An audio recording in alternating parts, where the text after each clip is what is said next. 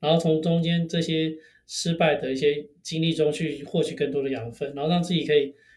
呃，就有点像是我们每次要跳得更高，必须要先蹲下，是才能跳得更高。所以从小到拿到世界冠军前，其实我的围棋过程都是不断的遇到挫折，然后下潜，然后花更多时间去训练，然后再跳上来，然后就可以到达更高的的境界或层次。所以就不断的蹲下跳，往上跳，蹲下往上跳，才能拿，才有办法达到，呃，比如说台湾第一，甚至后来你可以拿到世界冠军，都是在这样的过程中不断的成长的。Hello，欢迎收听台版米兰达的《只感可废》，我是主持人 Shannon，用一杯咖啡的时间来聊聊职场和人生。你喜欢下棋，或者是观赏精彩的围棋比赛吗？很多人说人生如棋，因为在黑白棋子当中，除了棋局的胜负，更潜藏着许多人生智慧。今天我们很高兴邀请到红面棋王周俊勋老师来到台版米兰达的只感可废的现场。俊勋老师七岁开始学棋，十八岁成为台湾一九七九年成立职业围棋制度以来的第一位职业九段棋士。二十七岁为台湾拿下首座世界职业围棋冠军，职业生涯总共获得了五十座的冠军。学习围棋三十多年来，除了不断精进围棋专业之外，更累积许多重要的人生体悟。今天就让我们来和棋王喝杯咖啡，顺便讨教一下围棋中的人生智慧。Hello，棋王你好，小龙你好，大家好。今天呢，真的非常高兴的请到了大名鼎鼎的世界级的冠军红面棋王来到我们的这个呃台版米兰达只感可废的现场。那我先请这个俊勋简单的自我介绍一下。Hello，大家好，我是红面棋王周云勋。呃，我是十四岁成为职业棋士，然后到现在，呃，已经在职业棋坛呃下了将近三十年左右了。那现在在呃海风棋院竞队队担任总教练，那也是这一次杭州亚运的围棋队的总教练。那对我来说，现在的人生目标从竞赛型的选手已经呃慢慢在转变，成为想要培养下一代的。的教练们，那我的目标就是希望从第一个拿到台湾职业围棋世界冠军的骑士，转变成培养台湾第二个拿到世界冠军的教练。这也是我现在目前正在努力从事的工作。哦，非常好，我们台湾的围棋真的就靠你了。嗯、那因为你年纪还很轻哎，你应该才四十出头我已经四十，对，四十二了。对，但是你呃，虽然年纪那么轻，接触围棋就有三十几年了嘛。嗯、从一开始，我记得你好像是五岁就开始接触围棋了，对,对不对？那个在当时的环境下，应该算是蛮早的。嗯、是怎么样一个机缘开始的呢？嗯，其实也是阴错阳差，因为我爸爸是很爱下棋的大棋痴。然后我有三个姐姐，那爸爸就是姐姐一出生五四五岁就开始逼姐姐们下棋，OK，然后后来就三个姐姐就被爸爸的那种斯巴达式的方式压迫的，看到围棋就害怕，就逃跑着给爸爸打，哦、追着打。那后来，呃，我出生前妈妈就跟爸爸跟我说，再也不要逼儿子这样学围棋。所以后来我出生后，爸爸就没有再逼我学围棋。那我后来学围棋的。的原因很简单，就是因为脸上的胎记，嗯、然后我五岁多，就是上幼儿园的前几天，嗯，就发生了我人生中最害怕的事情，就是去上课，然后全幼儿园的小朋友们都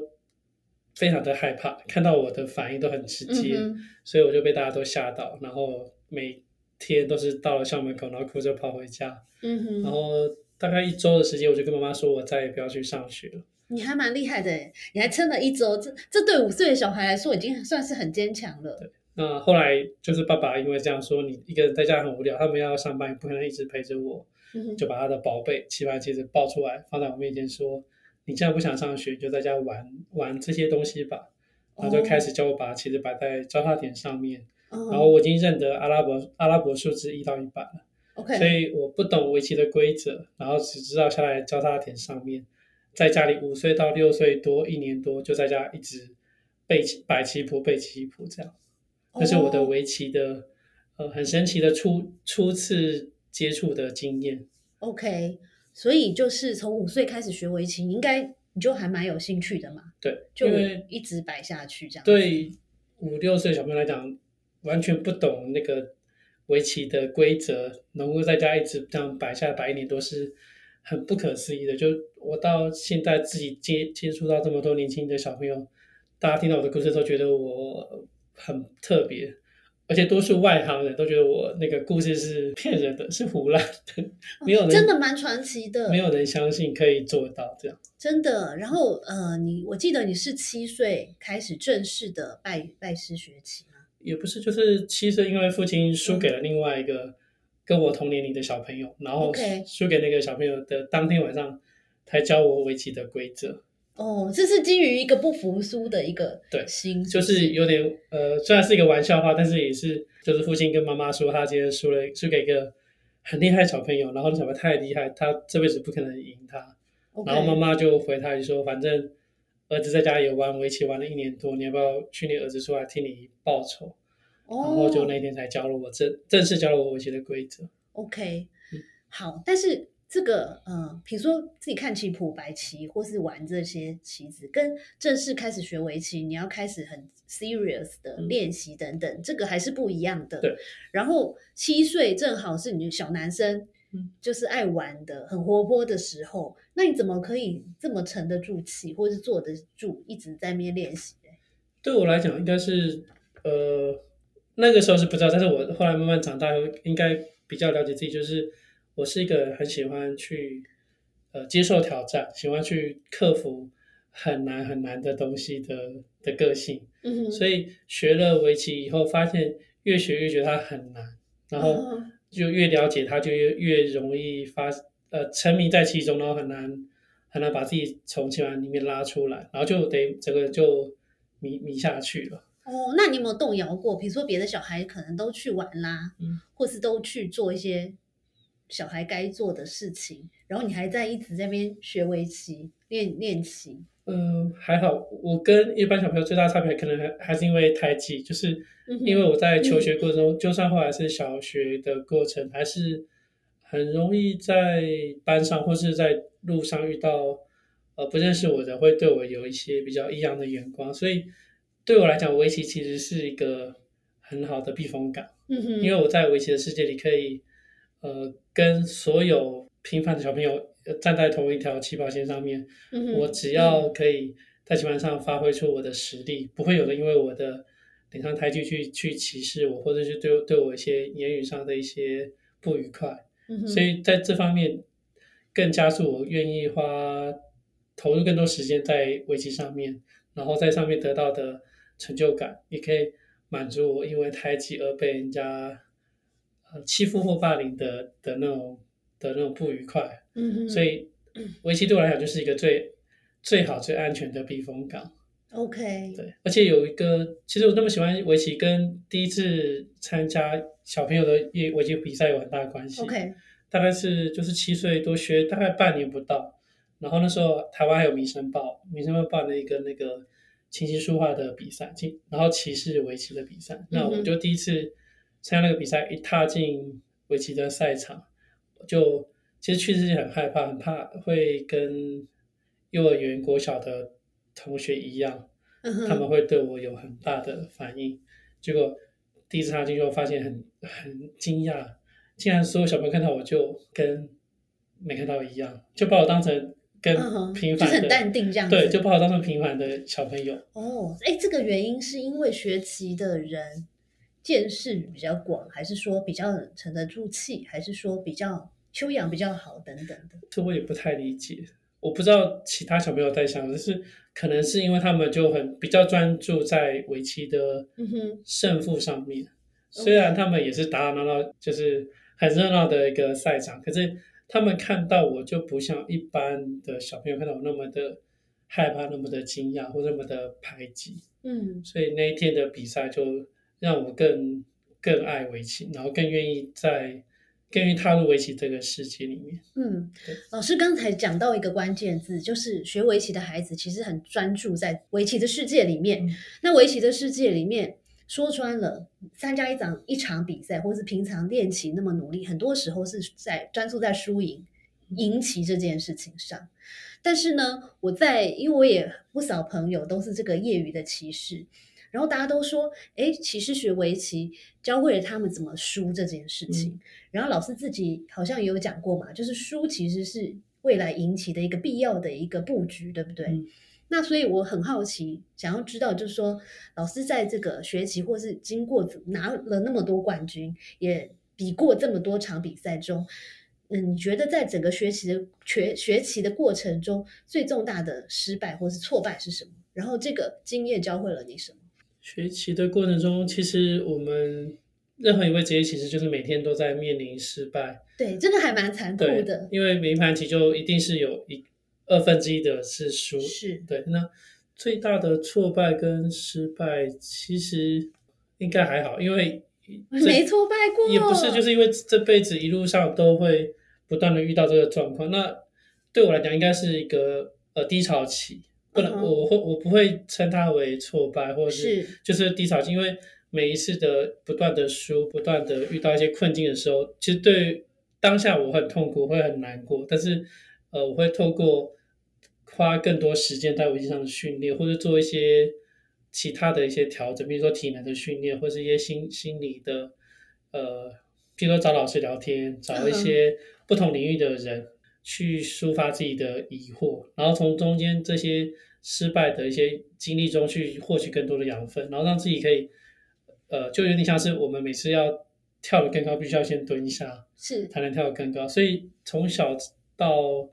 拿到世界冠军前，其实我的围棋过程都是不断的遇到挫折。然后下潜，然后花更多时间去训练，然后再跳上来，然后就可以到达更高的的境界或层次。所以就不断的蹲下跳，往上跳，蹲下往上跳，才能拿，才有办法达到呃，比如说台湾第一，甚至后来你可以拿到世界冠军，都是在这样的过程中不断的成长的。对，听到你这样讲，我还蛮好奇的，因为就像老师刚刚讲的，每一盘棋有你赢了，就会有别人输嘛。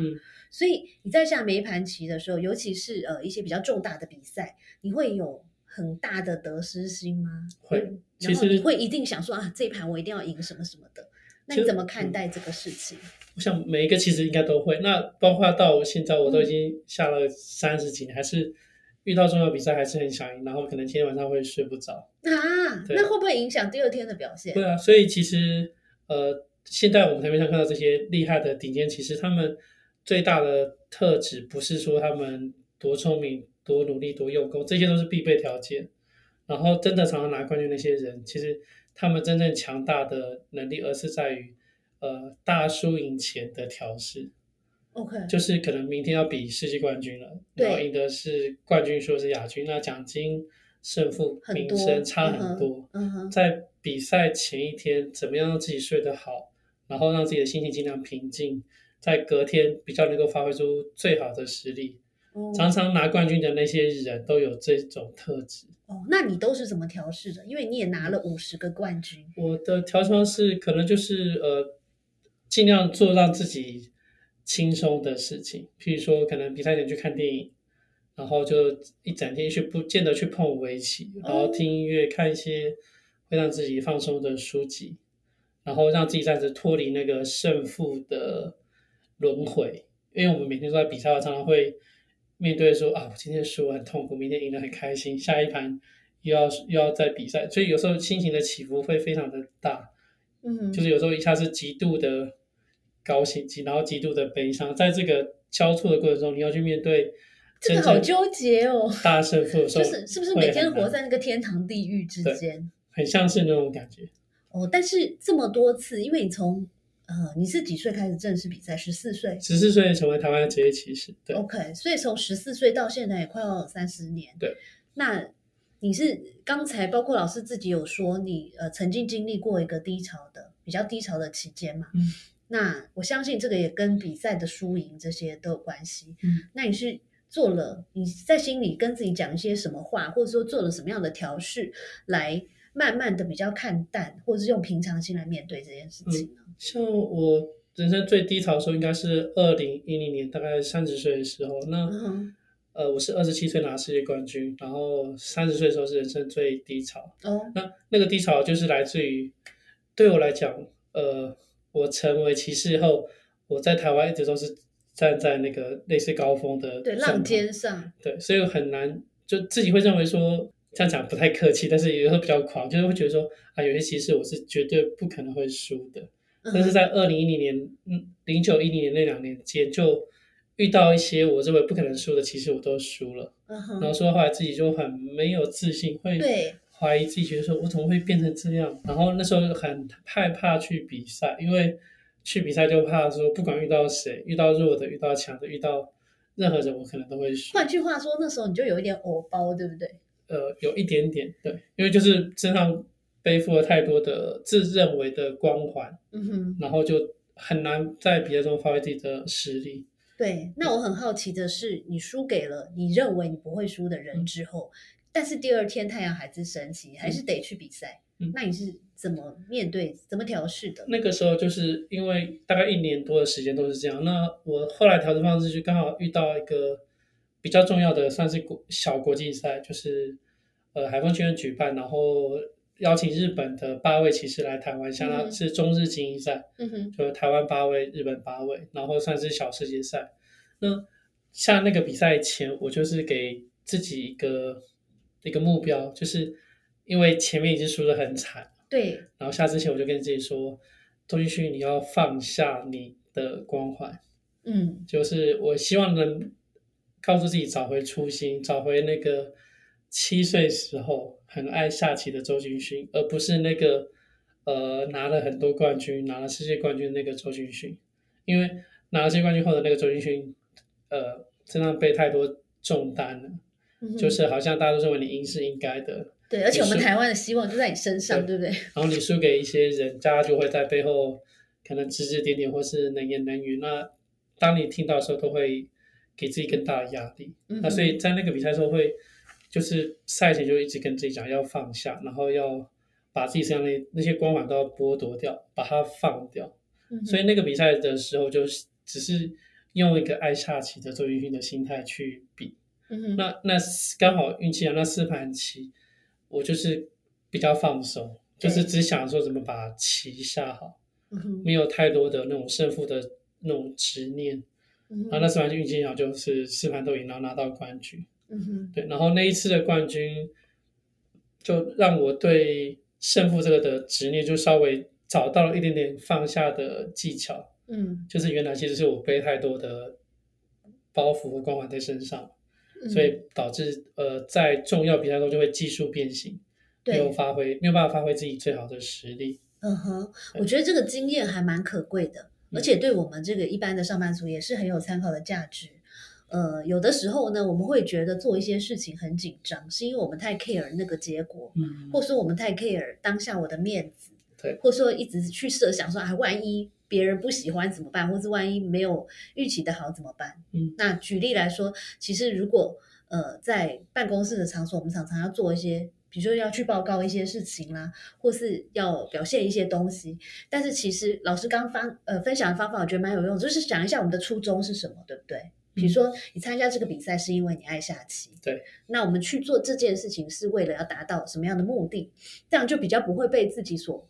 迷惑，嗯。然后比较能够 focus 专注在这个当下，比如说专注在下棋这件事，或是专注在你的报告或是你的工作里面。嗯。嗯，所以我觉得这个分享还蛮好的，而且我觉得这样子可以一路下棋下三十几年的人，心理的素质一定非常的强大。对。因为你整个人生每天面对的就是输赢，嗯。对我们一般人来说，可能偶尔，可能比如说一个月或是半年才会面对一次，所以这个我觉得非常好。然后另外就是，哦，我刚才有跟老师说，其实我跟围棋呢唯一有关系的一件事就是。我我们家儿子小肉包现在八岁，然后他在五岁的时候，呃，曾经学过围棋，学兴趣。然后当时的老师，我觉得他有个规定蛮好的，就是规定说呢，一定至少要有一位的家长，可能是妈妈，可能是爷爷什么之类的，在第一次的入门的课里面，一定要坐在后面旁听。所以我旁听了大概一个学期的围棋课。那当然那些技巧什么的都忘光了，可我呃，我有听到老师分享一个。呃，一个故事跟一句话，然后他呃，他是说大意就是说有一个职业也是青少年的一个棋手，然后他以前在下某一些棋的时候，他就是沉不住气，然后就喜形于色。比如说他已经觉得他快要赢了，或者是说他很急着去下那一步棋，然后就会被他的对手找到破绽。嗯，然后他就一直没有办法突破那个关卡。后来他呃好像放空了，他一个月还是多久？后来他再回来下棋的时候，哎，发现这个情况不会，就是说不没有再发生，而且他整个人就变得很沉着，而且也会，就是说他的对手不会从他的表情或他一些动作看出他的一些他想心里在想什么。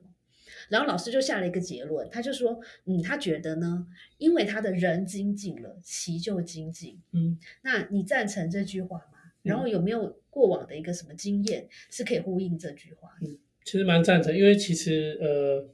围棋到了一个程度以后，技术上其实大家都差不多。嗯哼，假设同样都是业，假设以业余六段六六段图来讲，都是一堆六段在比，其实他们的棋力差距不会很大，所以谁能拿冠军都不是因为谁比谁一定强很多，嗯多时候可能是呃当天的状况，那更多的时候是其实跟自己呃后后天的经历有关系。嗯有些人也许他一段时间没有碰棋，没有真正的训练，然后他去做一些呃自己人生上的一些调整，或是进进修好了，可能去念念书，去做一一趟呃国外的深度旅游，然后让自己的心情心态改变了，其实都会有很大的帮助。那以我自己来讲，可能我会觉得说围棋，呃，比如说我们把现在把它当归类是智力运动，但是它在运动中，它又你说什么运动？智智力运动，智智力，智力，嗯，脑、哦脑的智力运动。对，所以、以智力运动来讲，就是好像只是单纯的头脑的计算，或是呃体力的比拼。如果以运动学来看的话是这样，但是呃，因为围棋它很妙，就人的大脑的构造很很神奇，就是有时候我们不是一直训练长长期的训练就一定会变得很强，有时候可能需要更多的是，呃，以现在顶尖骑士来看好了，顶尖骑士最后他们也许技术上的差异很小，然后能够赢得除了一些生活的调整以外，更多的是我相信是悟这个字，领悟的悟。嗯哼，所以，呃，对很多人来，呃对顶尖骑士来讲，好了，他也许在遇到瓶颈或困难的时候，他需要的不是继续做围棋的深入的研究，嗯哼，而是应该去做一些可能是自己平常不习不习惯、不擅长、不喜欢，然后去做这些事情，去去转换自己的大脑的想法，或是那个环境或那个空间。嗯也许会因为这件事情让他改变看待事情的的角度或是是方式，那对他的围棋的比赛其实会有直接的帮助。所以我用，因为我们身为这个围棋的外行人，我是不是可以这样理解？就是比如说某一些棋士，可能他永远都输给某一类的，嗯，呃，对手，或者说他永远下错的那一步，都是在某一种状况之下。有可能，然后呢，所以这个时候，当然他必须要复盘或是什么，可有时候也不是说一直复盘或是一直去针对这个点去努力就有用了，而是他有时候可以适度的放空一下，或是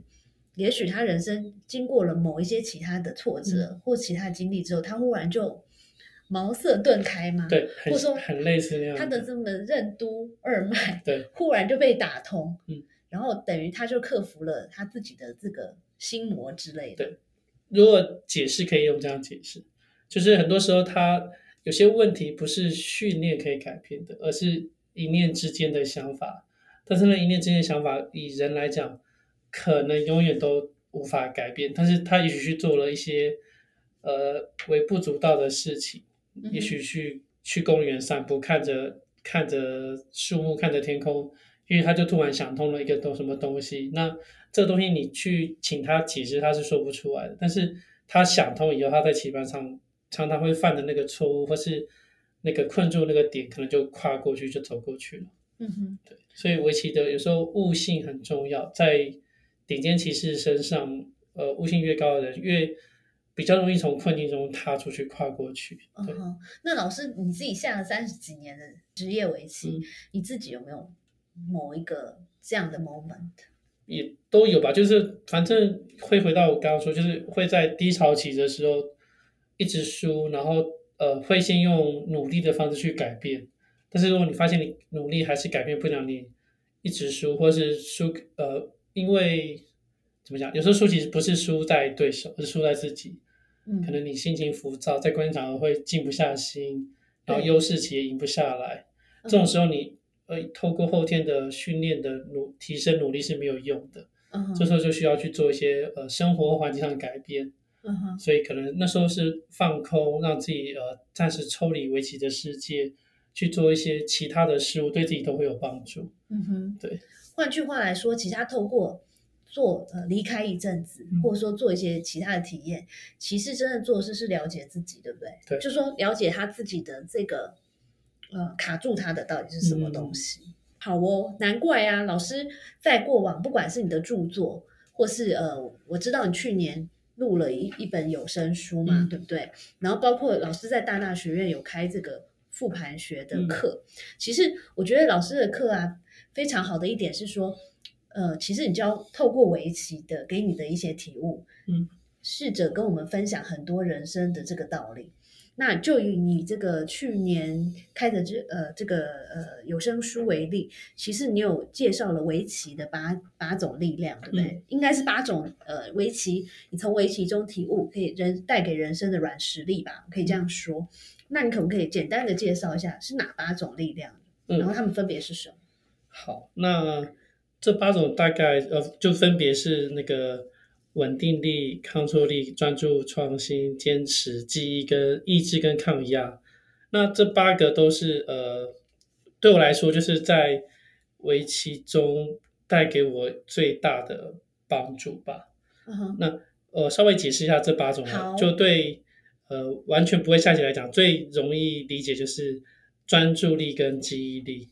我想就是完全不会下棋的朋友们就会觉得说啊，学围棋的小孩专注力一定会变得很好，然后再来就是记忆力一定会变好，因为我们要复盘，要把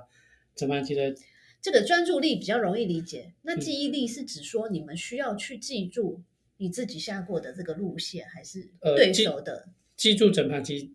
的过程，然后因为我们要把棋下，然后人的每盘棋的时间有限，所以我们要记大量的围棋的变化。嗯哼，那我们那个变化，我们呃围棋有个术语叫定时，嗯哼，定呃一定的定定呃就一定的定然后嗯石是石头的石，哦它是日日文的汉字。嗯，那那个定时就有点像是数学的公式，哦，就像数学很多题目要解，如果你用单纯的解法会非常非常困难，就会有很多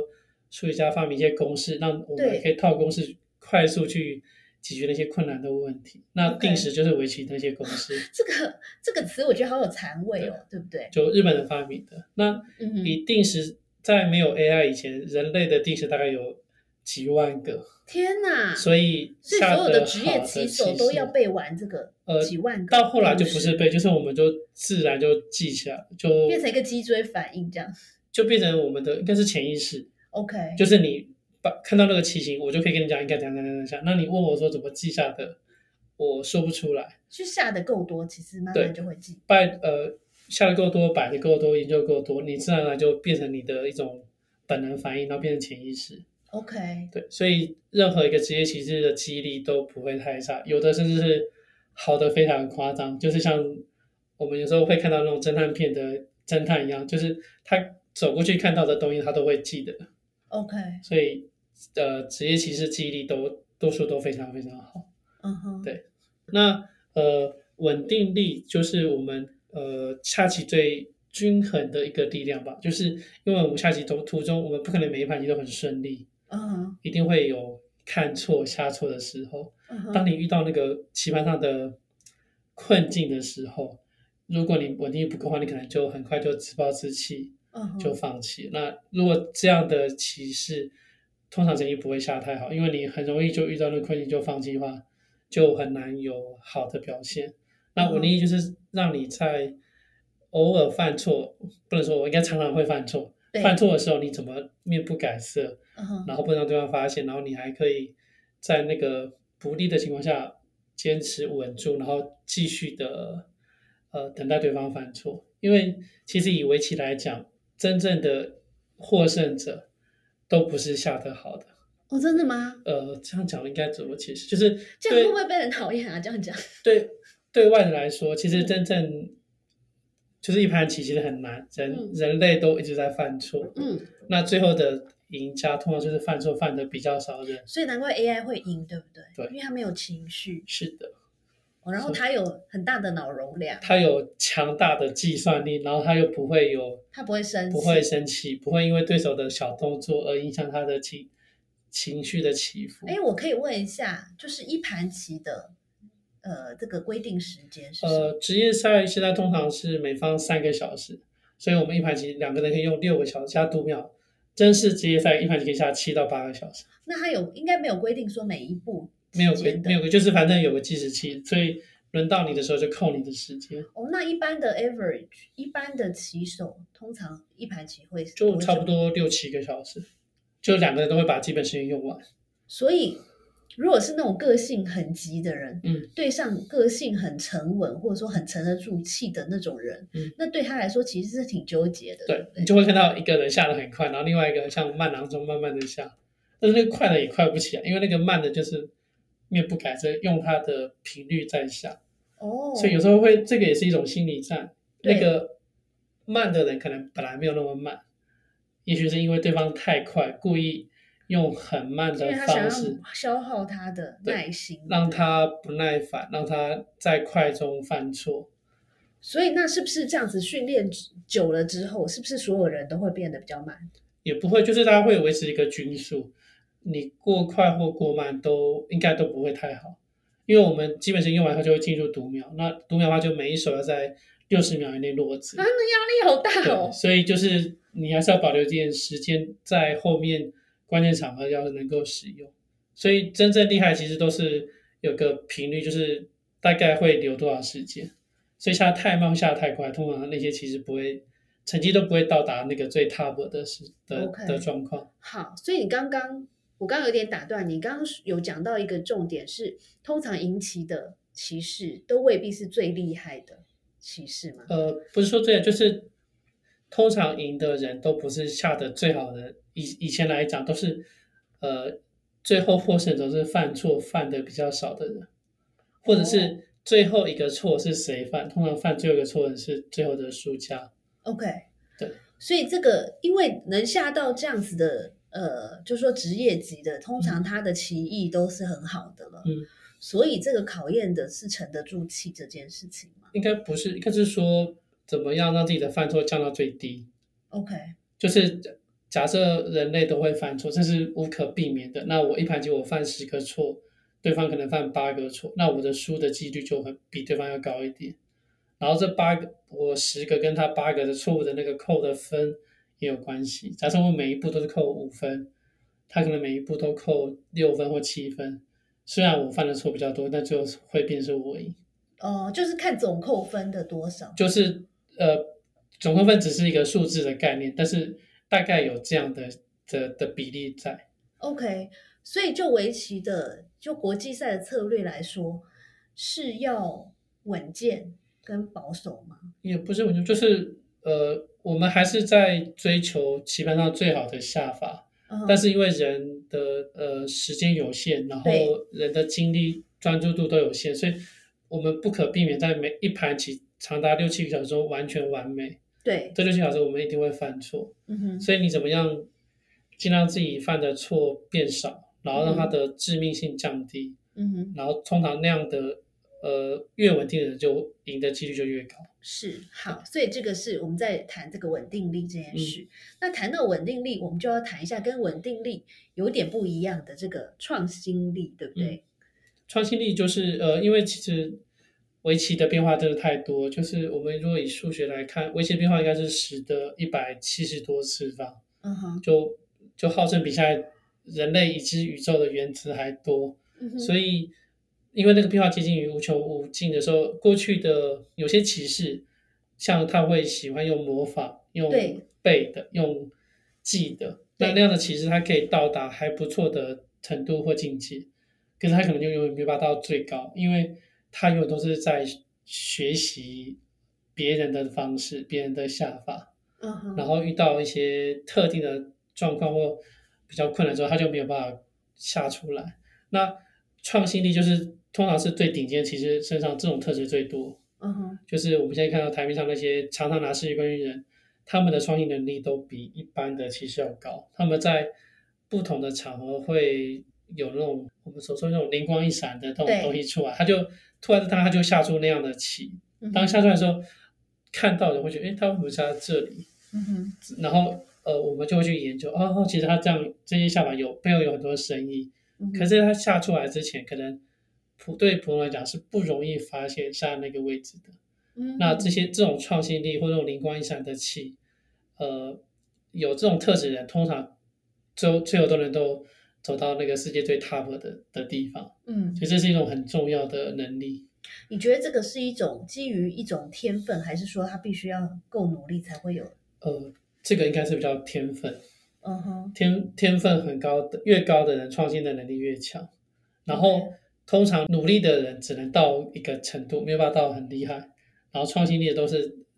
天生拥有的那些才能，后天是没有办法去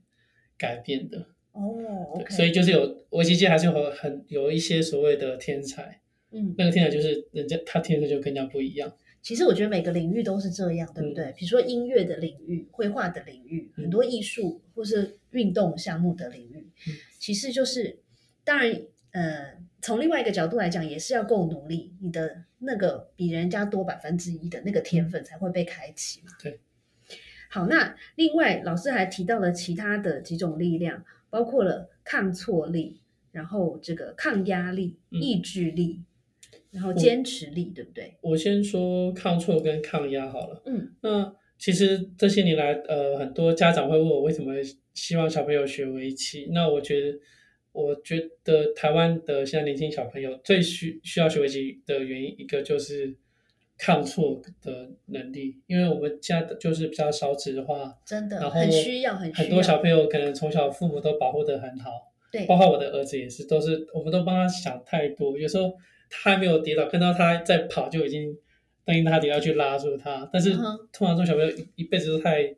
太顺遂了，很、嗯很难遇到真正的挫折。那是围棋的好优点是因为一盘棋一定会有一个人输，对而且常常会遇到输的状况。对，那在这种状况下，对小朋友呃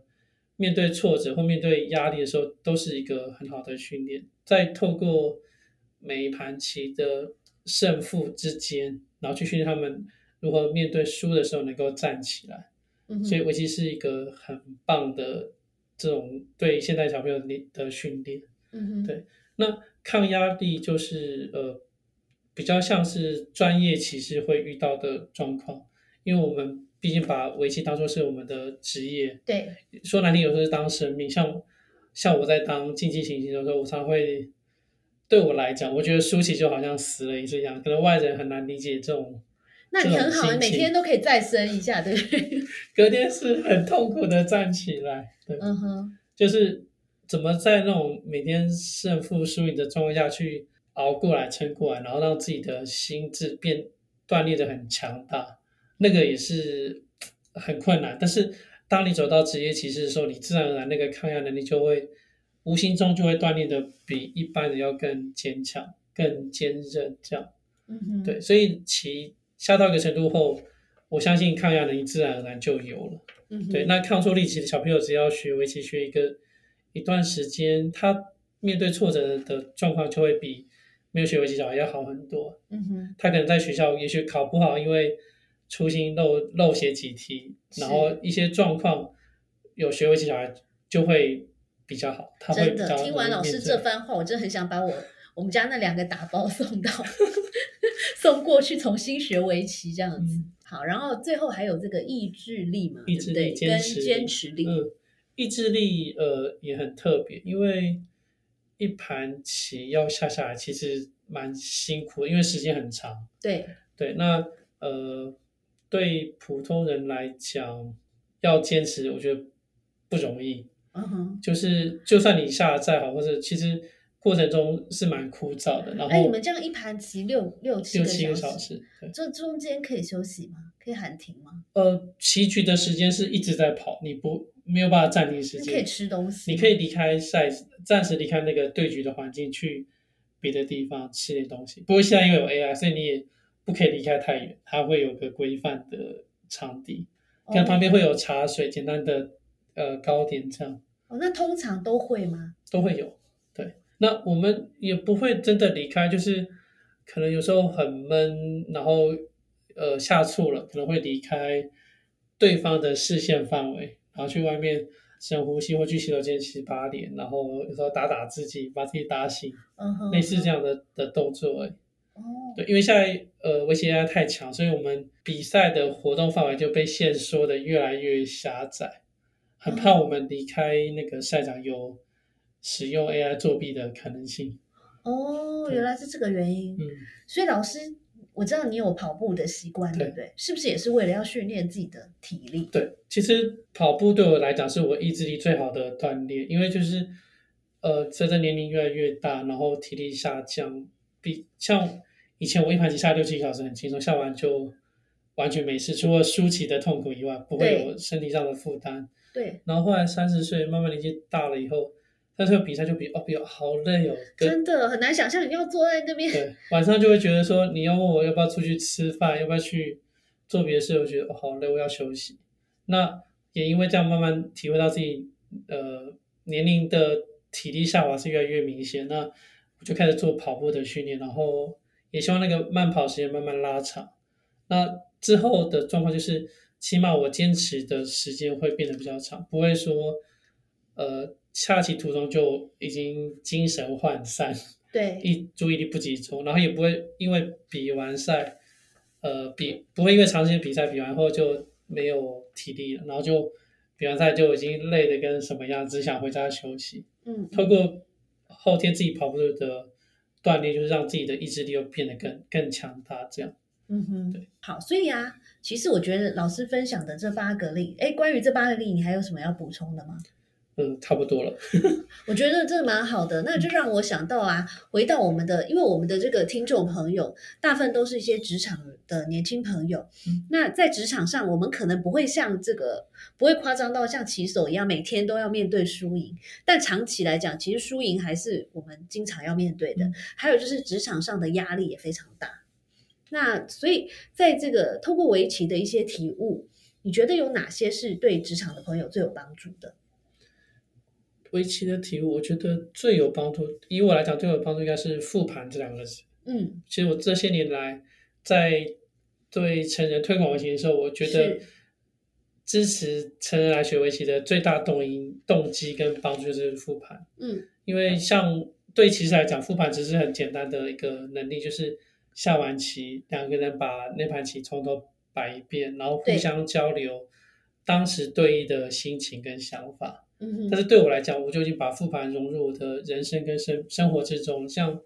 我从十四岁当街骑士到现在，虽然我这几年很少在比赛，但是我已经养成一个习惯，就是每天睡前可能给自己留十到十五分钟。是也许呃，这十到十五分钟就是一个是先放空，然后再去开始回想说，哎，我今天做了什么？嗯那以前当骑士的时候很简单，就是想说，哦，我今天那盘棋下得怎么样？然后我的训练有没有要调整的？有没有哪些不够好的地方要再改进？或者有些做得很好的，自己很满意的，稍微称赞自己一下，然后我要继继续下去。嗯那这些年来，从呃二零一三开始担担任教练以来，这九年来快十年来的这复盘的习惯就在改变，就改成每天在复盘说，哎，我今天担任这个教练，帮助这些选手。嗯我这些的做法、这些用词有没有问题？，OK，因为其实有时候跟小朋友、跟年轻骑士沟通，可能因为老师、因为长辈，有时候讲话方式有不恰当或者不不适任的、不适合的地方。可是赵老师，我觉得你是一个很温和的人呢。但是有时候小朋友做错事，你还是会 忍不住还是很会忍不住直接的就去，嗯呃，可能我他们会觉得我在批评他们，嗯但也许我是出发点是好意，但是我的用词可能不恰当。嗯所以每天晚上趁这个自己睡前的复盘的时间，嗯去修正说啊，我好像今天那句话讲的有点太过了。嗯那也许下次有机会，我跟那个年轻骑士呃稍微再说一下，嗯说我今天我今天那个话不是那个意思，只是嗯这样这样这样。嗯就每天通过这个复盘，然后让自己审视一下今天做的事情，哪些是不错的，可以以后可以继续用，哪些是不好的，下次可能可以可以改进。然后有一些可能是不确定自己这样做好不好的，那以后遇到相同的状况的时候，要请自己再拿出来再研究一下。那你的睡眠品质还好吧？你会不会复盘完以后就睡不着之类的？其实也不会，除除非是很极端的事件，就是有时候会发生一些冲突，然后嗯复盘的状况可能也不知道怎么做更好，然后会嗯可能会影响睡眠。OK，对，但是如果通常没有太极端，好的不好，自己想一想，就大概心里有数，哦，那我大概知道，嗯，就可以比较放心的睡觉。嗯，我觉得复盘的概念真的非常好，它有两个层面让我觉得很好。第一个，它是刻意练习，对不对？嗯就说如果是围棋，或是我们在工作上，或是呃学习任何的技艺，其实你一定要回头去看，比如说这盘棋为为什么我们双方这样下，嗯。或者是说，呃，钢琴也是一个很好的例子。比如说，常常有人弹一个曲子，永远都卡在那一个小节，那他其实不能用天真练习法，就是我永远都不断的在弹这个曲子，而是其实你要复盘回去看，为什么我每次这个地方都卡住，到底是什么心魔，或是我到底哪里出了问题，这是一个层次。另外一个我觉得蛮好的，就是老师讲说，再从更大的人生的角度来看，其实每天呃，不管是睡前，或是早上起来，或是一个固定的时间，去想一下今天呃我做了什么好事，嗯然后我有哪些东西是可以更好的，然后或者说，哎，还有一呃，我之前有听别别人有分享过，就是也许我们也可以想一下哪些事情是值得感谢的，嗯嗯，哪些比如说哪些人或是哪些事情的安排，其实本来呃，比如说我们常常碰到一些哎觉得这么倒霉的事，可是，在复盘的时候，有时候我想想，哎，其实情况搞不好可能会更差，也不一定。嗯这个时候就可以来感恩一下。那也许这样子，我们就会更有正能量，或是觉得说，哎，我更有勇气来面对明天的输赢了。而且有时候复盘，如果养成习惯的话，之后的复盘，也许跟前几天复盘，你会得到不一样的结论。哦也许你今天的假设今天六月十号的复盘，你会觉得啊，今天我好倒霉，我我出门没带雨伞，然后遇到淋湿了。对再过几天你会想到，哎，其实那天没没带雨伞也许是好的，因为我淋湿了，所以怎样怎样怎样。然后哦从那个、呃前几天认为倒霉的事情，过几天后你会发现有不同的观点或不同的事情发生的时候，有时候就会遇到我们常常说那个塞翁失马的对的那个故事就会发生。那如果你没有复盘的时候，多数你就会一直停顿带说啊，我那天很倒霉。然后你下次遇到同样事情的时候，快要发生说哦，完了，我今天一定很倒霉。嗯，但是你如果有复盘的话，你解开那个结之后，你下次遇到同样事情说，哎，也许我今天忘记带伞，被雨困住，不见是坏事。类对类似这样的事情，就会在人生中，因为长时间的复盘，就会改变很多。刚刚说的，也许是负面的能量，对更多的感恩、感谢的心就会跑出来。这样，是，所以重点是你要先有复盘这个动作，嗯才有可能迎接来后面的这些好事，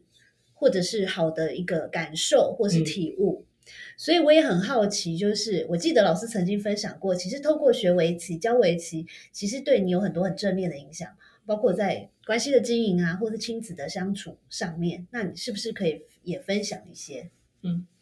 其实围棋帮我很多，但是我觉得我还有很多要学习的地方，就是譬如说现在跟儿子的你儿子几岁？儿子现在是国二十四岁了，哦，那是最最难相对，处的是好。叛逆，常常跟我们吵架。嗯那有时候跟他也学围棋，他也学围棋，他学到业余三段，哦，厉害，可是他就是现在最叛逆的小男生，嗯哼，所以有时候跟他讲很多事情，他是听不进去的。嗯哼，那我们这几年，我跟太太就学到了一个很特别的技巧，是。因为小朋友当通常都是跟父母唱反调的，对，所以当我们为了他好，嗯哼，譬如说以前的经验就是，我们今天我们两个大人都想要吃饭，嗯哼。然，后就问他说：“哎，儿子，今天我们去吃某某餐厅吃饭好不好？”他想都不想，一秒就跟他讲说不要。嗯哼，所以后来我们就学到一个经验，就是当我们想要吃饭的时候，我们就说跟他说：“哎，儿子，我们进去吃面好不好？”哦，他就会一秒回答说不要，我要吃面，然后就达到我们的 目的。这也是一个围棋的智慧，对，就是有点像是换位思考。嗯哼，对，但是呃，对教育来讲，这有时候可以用，有些不能用。对，譬如说对我来讲好了，我现在对儿子的要求，其实我对他的分数要求很低，他考试成绩也很普通。那我从他比较小有有意识以来，我就一直跟他讲说，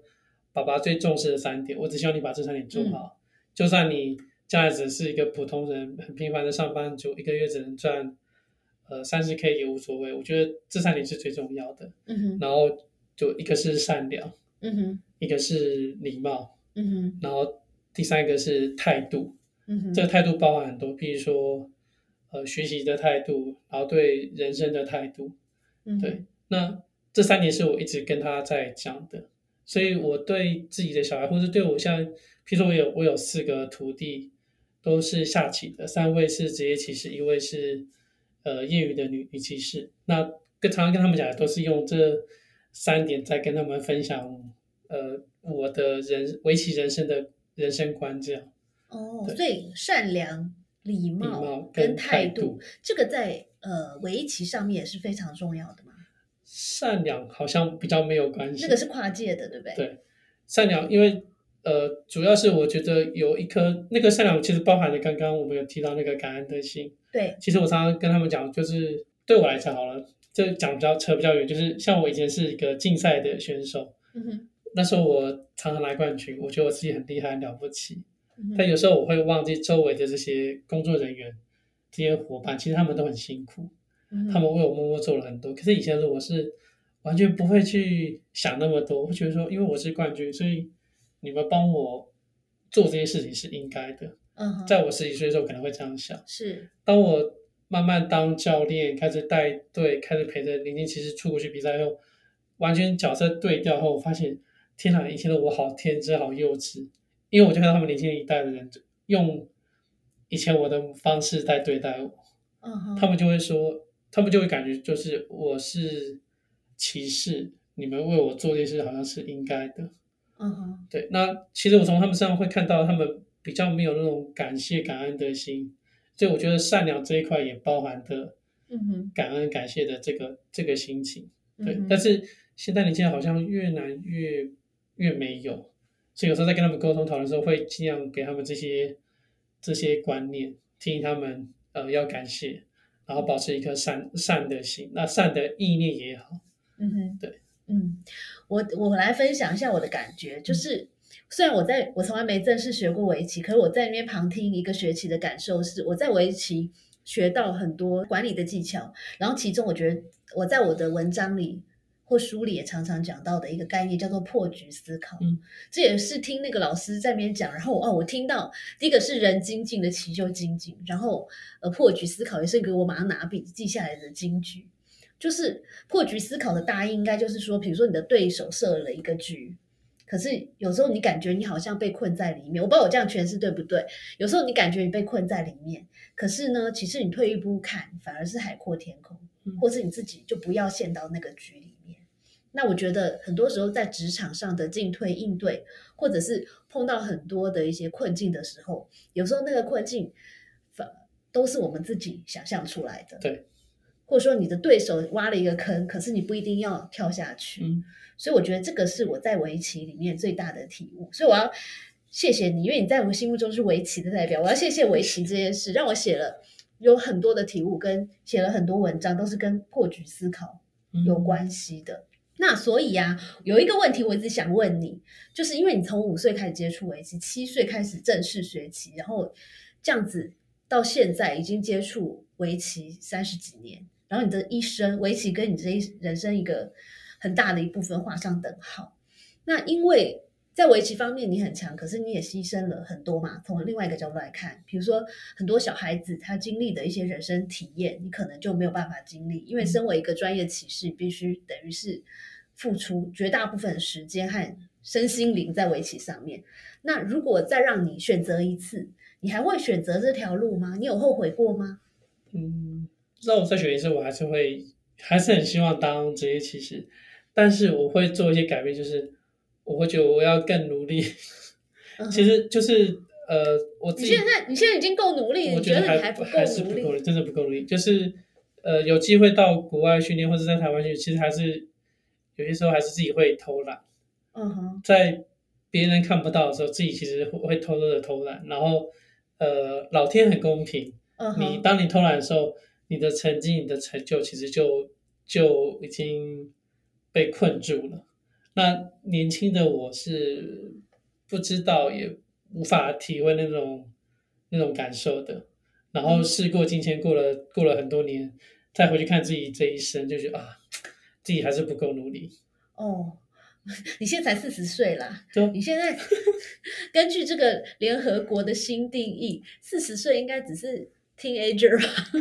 因为我我不知道我们在哪里看到一份那个联合国的一个定义，他说因为现在人的寿命都很长。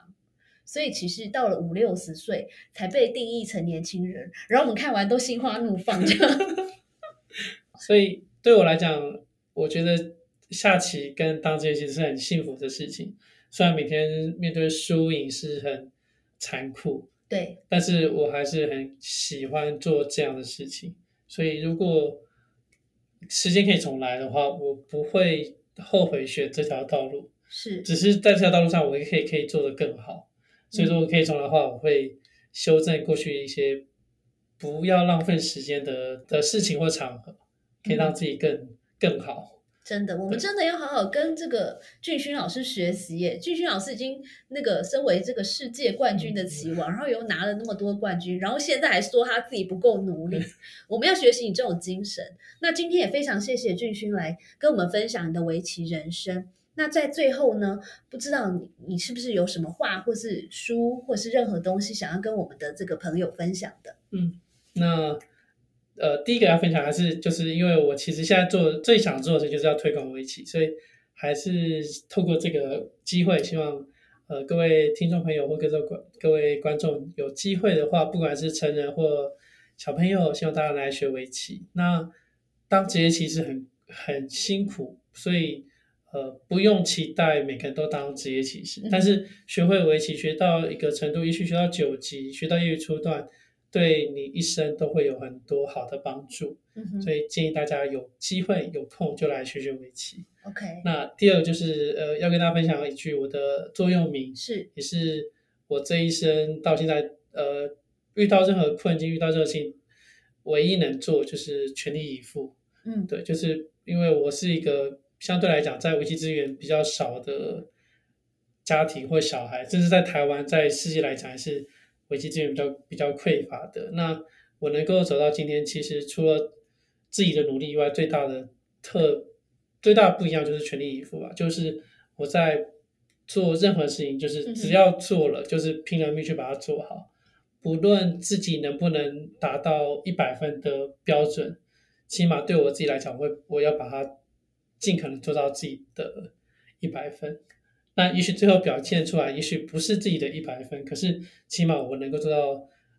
问心无愧，然后我、我尽力了，嗯，对，所以希望大家都做任何事情都可以全力以赴。好哦，非常谢谢老师的分享，我也我超赞成全力以赴的。你看我的第一本书就叫《肯度工作学》嘛，肯度的精神，所以呃，在这边呢，我们大家就一起，不管是对人生、对工作、对职场。